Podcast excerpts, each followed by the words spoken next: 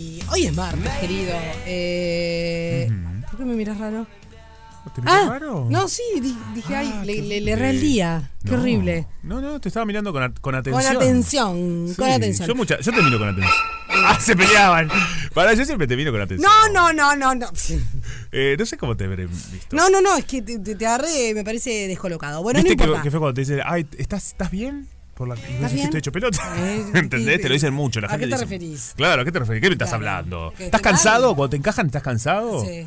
Es jorobado, porque estás hecho pelota seguramente. Visual, para la visual de los demás, estás en el horno. Nos cambiaron las sillas en el estudio, entonces Bueno, estoy bien. todavía como tratando de. Estamos con sillas nuevas. Sí, de silla, eh, de, de dar- darme cuenta cuál es la altura ideal. No, porque, quedaba muy contemos abajo. todo. Le subimos la silla a Sofi y le digo, y no llegaba con los pies al piso. Y bueno, cosa que nos pasa a la gente que medimos unos 60 y. Por pocos. supuesto. Tenemos Sí. una silla, me encanta. Fabulosas. Gracias al honorabilísimo directorio de Casa Zorrilla que nos cambió la silla del Está estudio. buenísimo, porque uno pasa ¿no? Muchas horas acá. unas horas de, de su vida.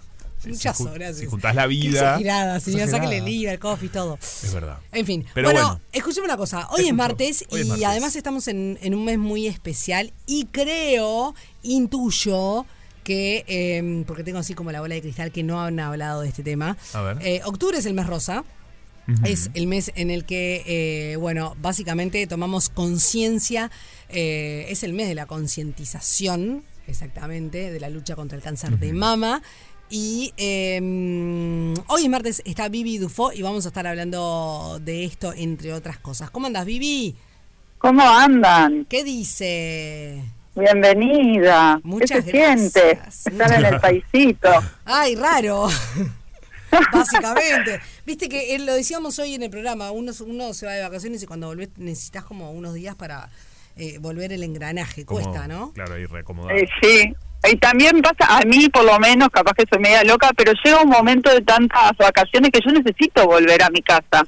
También. ¿No tienen como esa sensación de Sí, querer dormir en su cama, en su baño, estar? eh, sí. Me da como Re- ¿No? Qué Sí, lindo totalmente, eso también, totalmente. Tener esa posibilidad. es me da como esa, está bueno tener ganas de volver a casa también. Bueno, eh, este mes, octubre, que se está terminando, es el mes rosa, como todos los años, se trata, como decías vos, Sofi, de concientizar un poco en la importancia, sobre todo, de lo que es la prevención y la detección eh, temprana Mm. de lo que es esta patología, lamentablemente, tan frecuente, ¿no? Que una de cada 11 mujeres eh, vaya en algún momento de su vida a transitar por una situación de cáncer de mama, es un montón, es algo como para pensar cuando uno se reúne con amigos o familia y empieza a contar y decís uno, dos, tres, sácate. Alguna de todos nosotros estamos dentro de lo que es esa, esa prevalencia. Entonces, es algo que nos puede tocar, ya sea nosotros personalmente o como acompañantes de una persona con, con esta patología y está bueno tener algunas cositas presentes. Asimismo, se viene el mes que viene, es el mes azul, que viene con todo el movimiento de Movember, así que bueno, la idea es hablar un poquito de lo que hacemos los sexólogos desde también el punto de, de la oncosexología, que es esa subespecialización este, que se encarga de bueno todas las disfunciones o alteraciones de la esfera sexual que puedan aparecer durante el diagnóstico, tratamientos o posterior a cualquier tipo de cáncer. Así que vamos a hablar un poquito, empezamos por el cáncer Sí, de mama, claro que ¿les sí, parece? claro que sí. Sí, sí, Sí. Bueno, eso que les decía, la frecuencia que es algo lamentablemente frecuente, que se cobra muchas vidas anualmente, un montón. Se llegó a calcular de que fallecían dos mujeres al día por algún cáncer de mama. Y bueno, y que realmente Uruguay tiene unos números que son alarmantes en lo que es diagnóstico, pero también esos números alarmantes van en base a tenemos una metodología de screening que no en todo el mundo se hace y que es a través de lo que es la mamografía. Entonces, este, eso nos permite encontrar eh, tumoraciones, si se quiere, mucho más temprano que eh, en otras circunstancias. Para este cáncer de mama, primero saber que nos puede tocar a las mujeres como a, las, a los varones, A los varones. o mejor dicho, a cualquier persona que tenga glándula mamaria. Y los varones tienen la misma glándula mamaria que nosotros. Lo único que al no tener ese componente hormonal que las desarrolla preparándolas para un futuro, una, una futura lactogénesis, o sea, una futura producción de leche para poder amamantar, quedan en un tamaño menor, pero la glándula es igual, está formada por las mismas células, los mismos conductos, los mismos lobulillos. ¿Cuál es la frecuencia de cáncer de mama en los varones? El 1%. Es muchísimo más baja, pero también ustedes tienen que estar atentos de que si aparece alguno de los elementos que vamos a ver hablando, que vamos a hablar ahora en un ratito, tenemos que consultar. ¿Está? Sí, ¿Vos si haces, por ejemplo, Juanpi, el, el autoexamen de mama? Eh, no, ¿sabes que no? Es que realmente no lo tienen como no, este, incluido, ¿no? ¿no? es algo que, lo tenga. Es que es re importante esto que eh, estamos diciendo, ¿no? Porque no es algo que en general eh, los hombres no no tienen en el radar, como vos decías, y, ta, y, Exacto. y no está bueno. No, lo tienen presente, entonces es algo que, que está bueno poder eh, conocerse y autoexplorarse, que tampoco es que lo hagamos todos los días, con que se haga una vez al mes, alcanza y sobra, nos da el tiempo suficiente como para poder actuar de manera rápida y eficaz. Entonces, para ello necesitamos tener como ciertas normas, vamos a decir, o ciertos puntitos que son necesarios, sobre todo en el caso de las mujeres, que es, por ejemplo, en el caso del autoexamen mamario, que se hace, como decíamos, una vez al mes, es importante que siempre se haga en el mismo periodo de nuestro ciclo ovulatorio, porque esa mama, como decíamos, por los estrógenos y por las hormonas, modifica lo que es su consistencia. Durante el mes está más blandita, está más dura, está más molesta, más turgente, según cómo van evolucionando las hormonas en sangre, ¿no? Por, por nuestra ovulación. Entonces, es importante que nosotros hagamos ese tacto de la mama siempre en la misma época. Si es en la ovulación, siempre cuando ovulamos.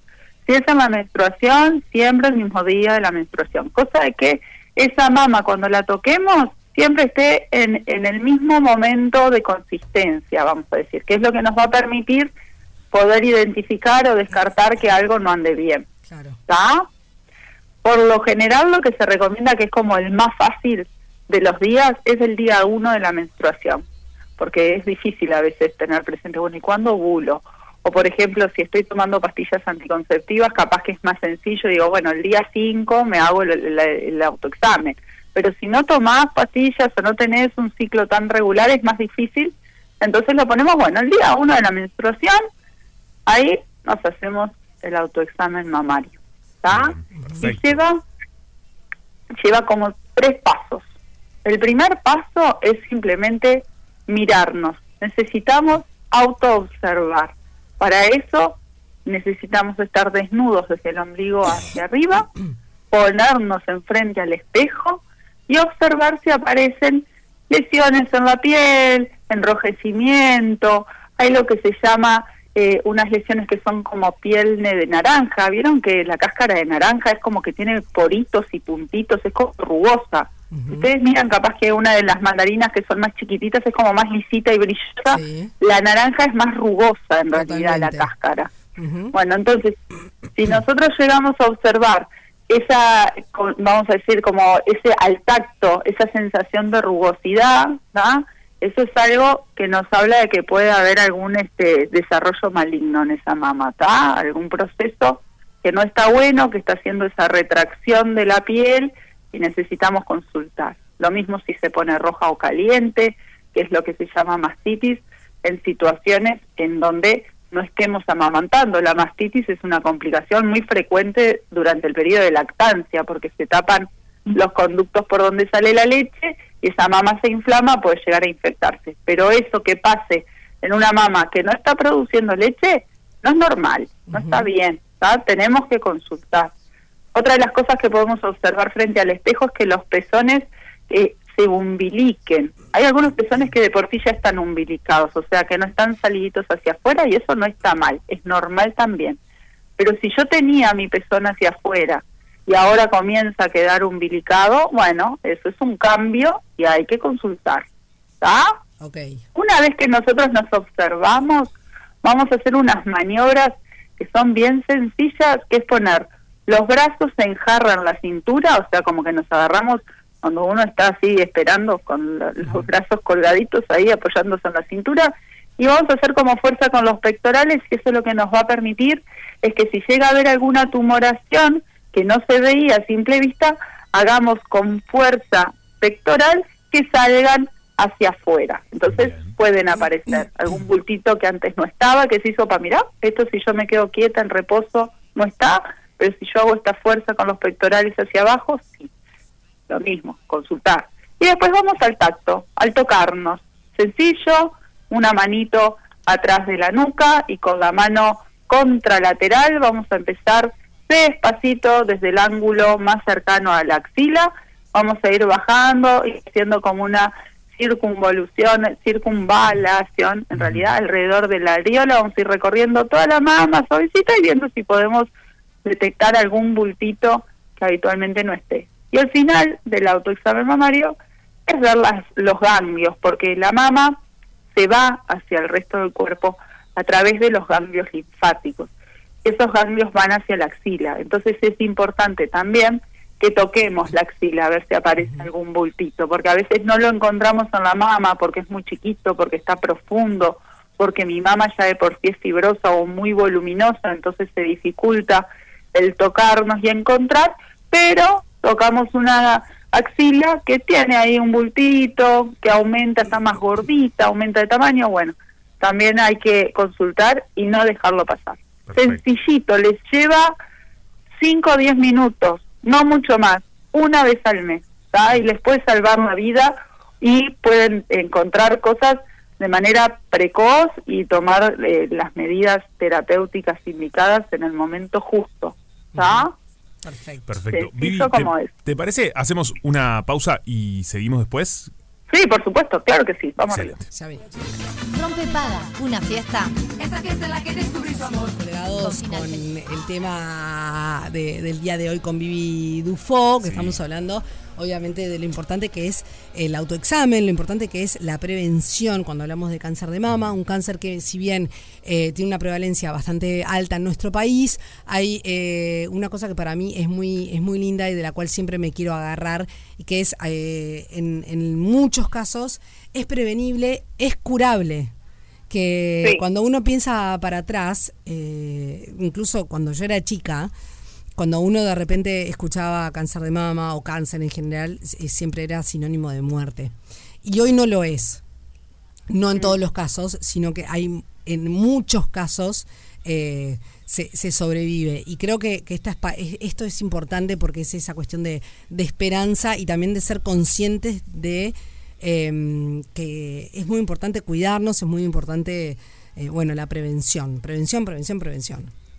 Exactamente, eh, eso que decís, Sofi, que era lo que hablábamos anteriormente, era la importancia también de que la gente tome conciencia a través de la educación, ¿no? Lo que se llama la educación en salud sexual, porque la mama es parte de esa salud sexual o ginecológica, y aparte, eh, en esto de educar el autoexamen mamario, la mamografía y las políticas en salud de parte del Estado han hecho que las mujeres eh, tengan más oportunidades, haciéndola obligatoria a partir de los 50 años para el Ministerio de Salud Pública y en realidad la Sociedad de Mastología y de Ginecología del Uruguay plantean hacer la mama a partir de los 40 años. Claro. También, si nosotros tenemos antecedentes familiares, se hace todavía la pesquisa más tempranamente, a partir de los 35. Y eso a partir de lo que te digo, de las políticas de Estado, es que nosotros tenemos un día libre, pago, eh, para poder hacernos la mamografía y o el PAP. Entonces, eso permite también de que la persona tenga el tiempo para, porque antes lo que sucedía es que no puedo faltar a trabajar para ir a hacerme la mamografía. La mamografía los sábados y domingos no se hacía. Hoy en día tenemos el mamógrafo que va transitando por todos lados, ¿no? Ese mamógrafo que se mueve, este, que bueno, que la gente puede acercarse. Durante el mes de octubre se hacen este, muchas jornadas de lo que es detección precoz, de lo que son las ecografías mamarias, etcétera. Y bueno, y por suerte eso es lo que nos permite el tener mayor sobrevida, es la detección precoz. Anteriormente llegaban a un diagnóstico de cáncer de mama de una manera muy tardía, cuando ya esa mama se había lesionado o esa tumoración era muy grande y evidente. Entonces, bueno, ahí no teníamos a veces mucho para hacer, o los cuando se hacía algo, como por ejemplo los tratamientos quirúrgicos, eran tratamientos que eran como muy eh, amputaban la mama, ¿no? Hacían esas mastectomías radicales en donde esa mama se iba toda para afuera, en donde no estaba incluida la parte estética con la importancia que es la mama. Ustedes no se olviden que nosotros tenemos las zonas erógenas se podían dividir en primarias y en secundarias. La zona primaria eh, por excelencia en nuestro cuerpo de XX es el clítoris y el tercio externo de la vagina, pero la secundaria más importante es la mama a tal punto de que existen técnicas que permiten primarizarla. Existen técnicas que por estimulación mamaria esa persona podría hasta lograr tener orgasmos. Técnicas que se utilizan sobre todo en mujeres que tienen algún tipo de alteración en lo que es la sensibilidad o las inervaciones a nivel de la genitalidad. Entonces esa mama, imagínense en una sexualidad plena, lleva un peso muy importante. El hecho de que no la tengamos más o que quede una cicatriz o se les hace también los tratamientos de radioterapia que lesionan muchas veces. Bueno, lleva a lo que es el disfrute de la sexualidad a verse este, alterado, ¿no? Eh, la autopercepción corporal se modifica y cuesta un montonazo volver a enganchar a esa mujer como a su pareja. Entonces, este es un montón. Los tratamientos antes eran una cosa y ahora, por suerte, este, es otra, son menos invasivos, eh, ya hay nuevas técnicas para poder identificar si estos tumores, por ejemplo, son sensibles a ciertas hormonas, entonces se dan medicación a largo plazo durante 5 o 10 años en donde hacen que los estrógenos particularmente eh, no estén a nivel del cuerpo, lo cual también puede generarnos, hay una medicación que se llama tamoxifeno. Mm. Quien haya tenido alguna vez alguna situación cercana, saben que los tumores que son estrógeno dependientes, o sea, que existen y crecen por la producción de estrógeno de los ovarios, cuando logran resolverse, ya sea quirúrgico, etcétera, se les da durante 5 a 10 años eh, este tamoxifeno para que esos ovarios dejen de producir estrógenos y si llegase a haber alguna celulita por ahí perdida de esa tumoración no volviese a replicar. Esta baja de estrógenos es como si a la mujer le hicieran una menopausia, una menopausia médica. Entonces, otra de las alteraciones a nivel de la función sexual es de que pierden la lubricación vaginal, pueden tener dificultades para lograr la penetración y duele, empiezan a tener alteraciones en lo que es la flora vaginal y urinaria, entonces infecciones urinarias, infecciones genitales. O sea, no es solo el diagnóstico de un cáncer de mama y la resolución de ese cáncer de mama a nivel de la mama en sí, sino todos los posibles efectos sistémicos y los psicoemocionales que tienen no solo el diagnóstico, sino también los tratamientos. Entonces, es un montonazo de cosas si nosotros nos dedicáramos a educarlas y a prevenir en ese sentido, de decir, bueno, mira, nosotros vamos a hacer esto y te puede pasar esto, esto, esto y lo otro. La mujer, su pareja o la familia sabe a qué este, atenerse, ¿no? A qué esperar que suceda y es mucho más fácil. Uno, yo creo que la educación da unas herramientas divinas y que te da, este, te permite manejar la vida de otra manera diferente entonces está buenísimo poder educar. Así que eh, es importante eso, tener bien presente de todo lo que tenemos para hacer, para prevenir, dentro de la prevención que no hablamos de los factores de riesgo, hay factores de riesgo que, que para este cáncer de mama pueden ser modificables o no. Los modificables son aquellos que puedo cambiarlos. Entonces, si yo modifico mis conductas o mis hábitos, como por ejemplo el alcohol, el no fumar, eh, una dieta balanceada, el hacer de ejercicio, de tratar de no tener sobrepeso con esto que decíamos de la cantidad de estrógenos que a veces el tejido graso produce y que si justo tenemos una celulita por ahí puede actuar en contra, etcétera. Todo eso, si lo cuidamos, es un factor de riesgo que lo modificamos. Hay otros como los genéticos, el simple hecho de tener mama no lo podemos modificar. O la edad, por ejemplo, no la podemos modificar. Entonces, sí podemos hacer cositas que nos ayuden a estar más atentos, ¿no? De todo esto que veníamos hablando. Bien. Es re importante. El mes rosa como todo el año, ¿no? Esto no, no tendría que ser solo octubre. No, Todo el tiempo, cada vez que se pueda. Vivi, eh, ¿te parece si dejamos para el- la semana que viene el noviembre azul? Que si no estoy. Sí, sí, lo hablamos veo, en noviembre. Sí, sí. Que vamos a estar llegando, quedó ahí como en el tintero. eh, No, pero está perfecto porque aparte eso es una cosa, yo lo que los, les quería contar era eso, que justo octubre y noviembre son dos meses desde el punto de vista de lo que es la salud oncológica como eh, pesados. Pero no, no, vamos a no sacarle este al mes rosa su protagonismo y al mes azul, que es a lo largo de todo noviembre, en algún momento nos vamos a dedicar exclusivamente y ahí vamos a agarrar al Juanpi y lo zarandeamos un poco, a ver cuánto sabe, ¿no? Sí, a- eh, y, y a los hombres, ¿no? Porque en general A todos. eh, los hombres son más reacios al, el- al tipo de controles. eh, no quiero ser sexista, pero creo que hay una cuestión ahí No, también de... totalmente. Eh, creo que es una cuestión social, ¿no? Que, no está buena eh, y a veces, eh, bueno, no le hacen caso, digamos, a, a, bueno, las recomendaciones, ¿no? Hacerse los estudios una vez por año, etcétera, etcétera, etcétera. Exacto, exacto. No tienen tanta conciencia de la importancia de ese control, pero la realidad es porque es algo, como vos decís, sos cultural, ¿no? Al, al macho, al que todo lo Claro. puede, al que, no, mirá que te vas a estar haciendo el autoexamen de Sí, esto no o fijándote lo otro, sí, por favor, no tenés Obvio. derecho. Antes no tenían derecho, no había derecho a llorar, no había derecho a enfermar.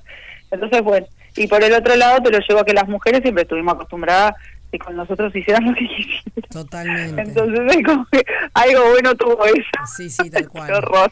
Tal cual. Bueno, pero sí, lo dejamos para noviembre, el mes azul le damos de bomba al bigotito, al bigotito en noviembre, ¿está? Excelente. Gracias, Vivi. que Bueno, tengas linda semana. cuídense. Beso grande. Chau, chau. Pórtense bien, besote. Chau, chau. Rompe Paga, una fiesta Esta fiesta en la que descubrí su amor. con final feliz.